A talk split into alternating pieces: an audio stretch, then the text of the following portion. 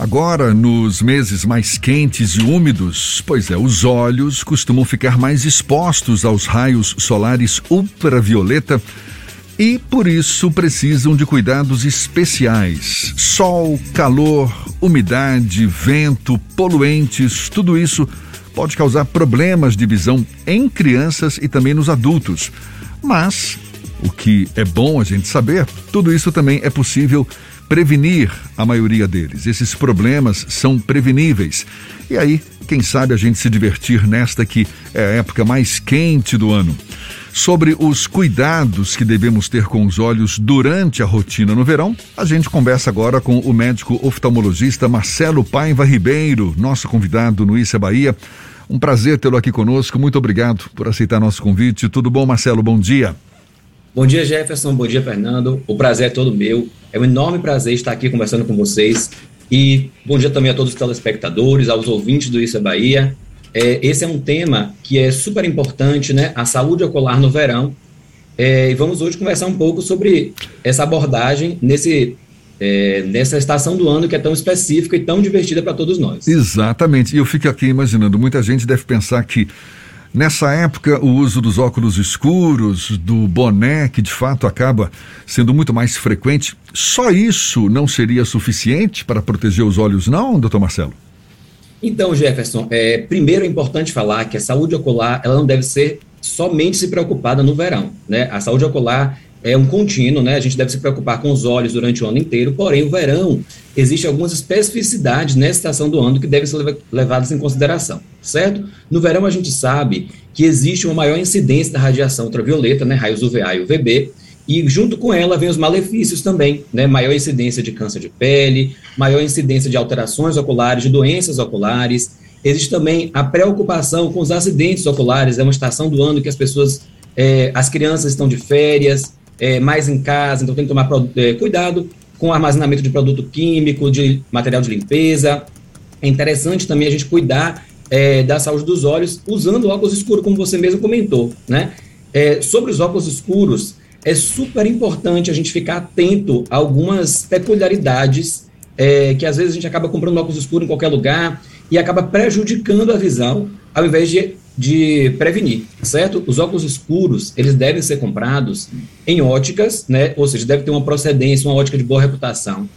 E deve também ter a certificação de qualidade, né? Deve ser é o selo comprovando a proteção contra a radiação ultravioleta, que é tão importante. Então, a gente sabe que a radiação ultravioleta, ela causa vários danos às células oculares, e quando a gente coloca um óculos escuros, a, a resposta dos nossos olhos é dilatar, né? A gente fala da pupila, que é aquela bolinha preta do olho. Então, a nossa pupila, é, num ambiente escuro, ou seja, quando a gente usa um óculos escuro, ela vai dilatar, ou seja, mais raios solares vão entrar nos nossos olhos. Então, se esse óculos escuro não tiver a devida proteção, mais raios solares danosos, né, mais radiação ultravioleta vai entrar nos nossos olhos. Então, é super importante a procedência desses óculos de sol, certo? Quais são a, as doenças, os problemas oculares mais comuns nessa época do ano, doutor Marcelo?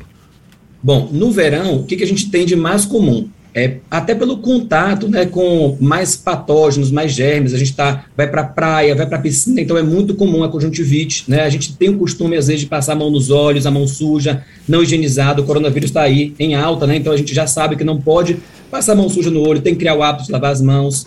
Então a conjuntivite vem com muita força nessa estação do ano. Outra coisa que acontece bastante é a incidência de pitarígio, aquela carninha do olho, que ela é dependente da radiação solar para poder aparecer nos olhos. Então, pessoas que estão muito expostas à radiação solar, pessoas que trabalham no sol, trabalham em ambiente externo, vão ter uma maior incidência do pterígio. Outra coisa que pouca gente sabe é que a radiação solar, né, a radiação ultravioleta, ela também contribui para o aparecimento de catarata, que é uma, uma patologia tão frequente na nossa sociedade.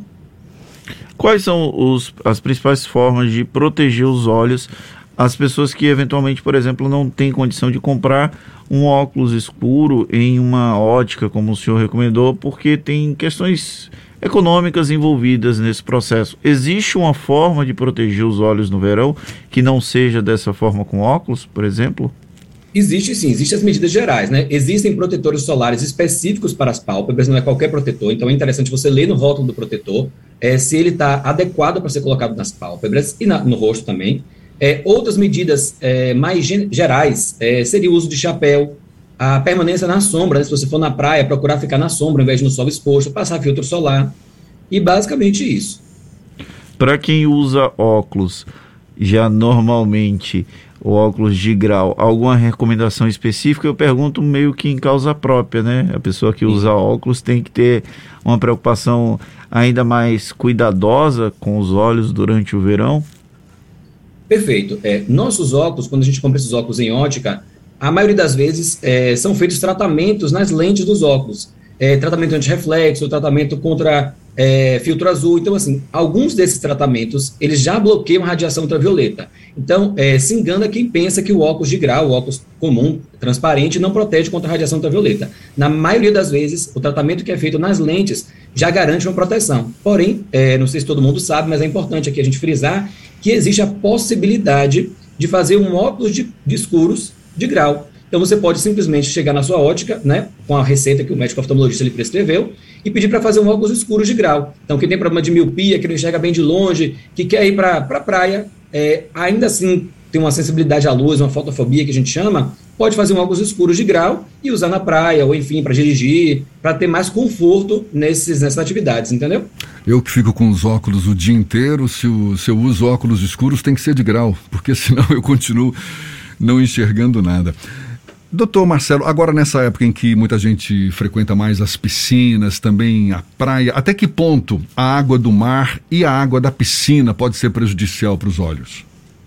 Jefferson, a gente sabe que água de piscina e água de mar são consideradas águas contaminadas, né? Então, assim, a piscina tem cloro, geralmente o pessoal faz xixi, na praia tem lixo, então, assim, são águas consideradas contaminadas. É, vários patógenos, né, bactérias, fungos, elas ficam ali, é como se fosse um meio de cultura. Então, as bactérias, elas proliferam-se na piscina, na água do mar. Então, a gente deve evitar o contato da água do mar, da piscina, de rio, com os olhos. É, principalmente pacientes usuários de lente de contato, isso é super importante. É, você pode ter algum tipo de infecção. Tem muita criança, às vezes, que abre os olhos debaixo da piscina, debaixo da água da piscina, e isso é totalmente prejudicial. Então, isso deve ser evitado. Eu já vi muita gente reclamando também o protetor solar, não é? Passa ali o protetor solar antes de ir para a praia ou minutos antes de entrar no mar, na piscina. E, a, a, e, aí, por conta do suor, o próprio protetor escorre e vai para os olhos. Eu mesmo já passei por essa situação. E acaba irritando, né? É incômodo isso. Pode ser prejudicial para os olhos também o próprio protetor solar? O protetor solar, quando ele cai nos olhos, ele vai gerar uma irritação mais inicial. Então, assim, qualquer produto químico que caia nos olhos, a orientação básica é sempre a mesma. Seja protetor solar, seja algum produto de limpeza, caiu alguma coisa no olho, a recomendação é sempre igual: lavagem copiosa dos olhos. Água corrente, se você estiver na praia, compra uma água mineral, enfim, pega uma água mais limpa, vai, no, enfim, numa barraquinha de praia, num restaurante, lava os olhos com água, com água abundante para poder tirar aquele excesso. É interessante também é, nos pacientes que têm os olhos mais secos ou que têm o costume de ir para a praia, isso acontecer, às vezes o paciente ele joga bola na praia, é muito frequente, às vezes cai areia, protetor solar, então é interessante ter um colírio lubrificante. Lógico que um colírio lubrificante, ele só pode ser prescrito por um oftalmologista, não dá para a gente ir lá na farmácia, pedir ao farmacêutico um colírio qualquer, que isso pode ser também prejudicial. Então é importante ter um colíriozinho lubrificante para essas situações. Então caiu o protetor, é, tá ali sem água na hora para poder lavar os olhos, tem um colíriozinho lubrificante para poder diminuir aquela oferta de, de produto químico que pode irritar os olhos, entendeu? Durante o verão, as pessoas passam o dia na praia, o dia na piscina, fazendo atividades que eventualmente podem gerar o contato com essas águas contaminadas que o senhor citou. É recomendado, por exemplo, lavar quando chega em casa os olhos com um soro fisiológico ou algo mais específico ou a água abundante, como o senhor acabou de citar, é suficiente? É, Fernando, você tocou em um ponto super importante para os olhos. Muitas vezes as pessoas compram aquele soro fisiológico, aquela garrafinha de soro fisiológico, abrem e deixam na geladeira rolando por dias. Então, assim, o soro fisiológico, a embalagem dele é estéreo, ou seja, é isento de bactérias.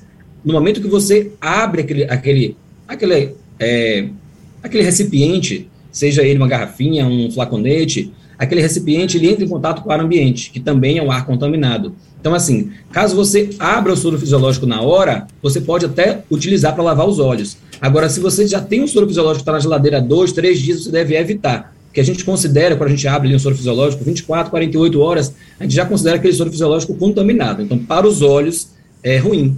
mas caso ele seja aberto no dia, você sim pode lavar os olhos com soro fisiológico ou até o próprio colírio lubrificante, entendeu?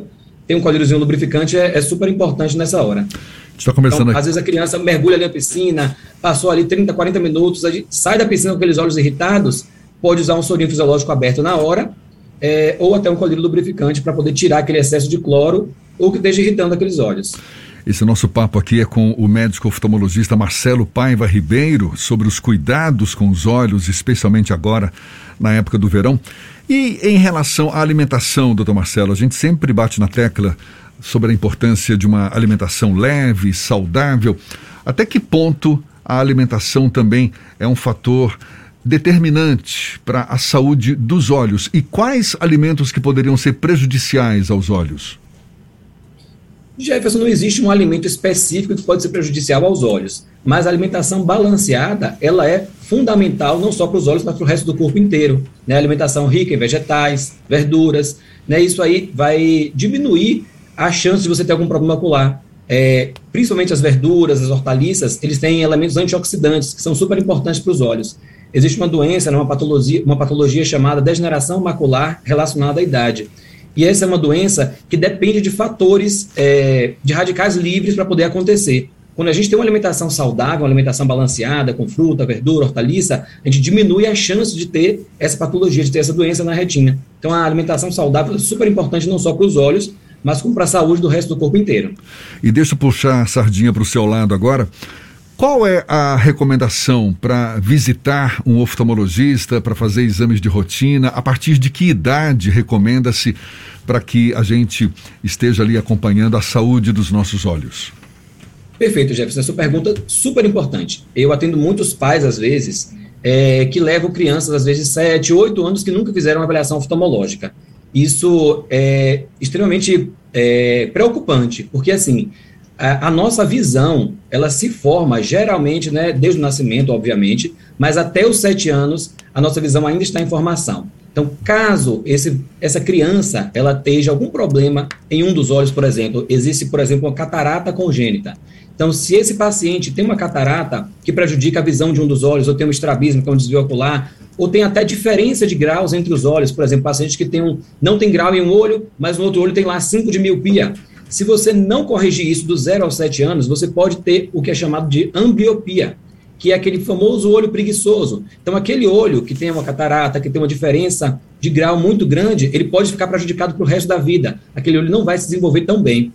Então, você perguntou da frequência. É, de uma forma geral, a frequência de visita ao oftalmologista é uma vez ao ano. Porém, alguns pacientes devem visitar mais vezes do que uma vez ao ano. É super importante quando você, ao nascimento, você já faz uma consulta com o oftalmologista, na verdade, ali você faz o teste do olímpio, que é o primeiro exame que é realizado da parte oftalmológica, mas já com seis meses é interessante levar o bebê para fazer uma avaliação mais generalizada com o oftalmologista, para saber se não tem nenhum tipo de doença, né, é, que possa cometer essa visão no futuro. Mas mesmo as crianças devem visitar o oftalmologista, é interessante uma vez ao ano, às vezes a criança é, tem, já aparece um grauzinho com um, dois anos de idade, então já deve começar a usar um óculos nessa faixa etária. Então, se esperar muito tempo, isso pode prejudici ser prejudicial de forma permanente para a saúde ocular desse paciente, entendeu? Então... Mas, de uma forma geral, uma vez ao ano. Mas crianças, às vezes, a gente pede seis em seis meses, depende muito das patologias, do que está sendo levado em consideração. Então, o tratamento, né, essa recomendação é individual. Mas, e de uma a... forma geral, uma vez ao ano. E a partir... nunca foi ainda, é importantíssimo fazer uma visita ao oftalmologista. E a partir, então, do, do primeiro ano de vida da criança? Com certeza. Com certeza. O, o, que, que é observado normalmente nesses exames de rotina? O que, que não pode deixar de ser observado pelo médico oftalmologista? Bom, existe um pouco de diferença do exame da criança do exame do adulto, certo? Na criança, a gente não vai, obviamente, pedir para a criança ler, né? A criança que eu digo mais novinha. É, mas a gente pode observar se ela fixa o objeto, a gente vai colocar uma luzinha, se ela vai seguir aquela luz, é, se ela tem um reflexo, né? Nossa pupila, como eu te falei, quando a gente joga uma luz na pupila, essa pupila tem a tendência de contrair, é, a pupila fica contraída, enfim, ela diminui o seu tamanho. Então, a criança deve apresentar esses reflexos, são reflexos naturais do nosso corpo. É, a gente consegue também prever, apesar da criança não falar, a gente consegue prever é, o grau de um paciente, o grau de uma criança, mesmo sem ela falar para a gente. Obviamente, né, que não vai ser com a exatidão perfeita, como a gente faz com o adulto, mas a gente consegue dizer se aquela criança tem ou não um grau. Então, é, Na criança, a gente vai fazer essa avaliação básica, né? Vai prever ali se o paciente tem um grau ou não, até para prescrever um óculos, vai avaliar se ela tem algum tipo de patologia, se ela tem uma catarata congênita, se ela tem algum tipo de doença que já deve ser tratada de imediato. E no adulto, a gente vai fazer a rotina básica, né? A rotina básica envolve avaliação da superfície ocular, avaliação de patologias de não só da, da superfície do olho em si, mas da pálpebra. É, no verão, a gente deve se preocupar muito com o câncer de pele, né? Que acomete muito as pálpebras, principalmente de quem não usa proteção com óculos escuro, com óculos de grau. É, a gente vai avaliar também, fazer uma triagem básica, se o paciente tem um risco de ter glaucoma, paciente tem um risco de ter catarata, vai avaliar toda a parte, tanto da frente quanto dos olhos, quanto, tanto da frente quanto do fundo, né, da parte da superfície, córnea, da retina. Então, o paciente, quando ele vai no oftalmologista, é super importante saber que ele não vai lá só para grau. É, quando ele vai no oftalmologista, a gente faz uma triagem de todas as doenças que podem acometer todas as estruturas do, dos olhos, entendeu? Tá certo aí, ó, tá dado toque, super importante a gente cuidar dos olhos, ainda mais agora, verão, sol rachando o nosso coco. Muito obrigado, doutor Marcelo Paiva Ribeiro, médico oftalmologista, muito obrigado pela aula aqui conosco no Issa Bahia. Seja sempre bem-vindo, um prazer, um bom dia e até uma próxima então.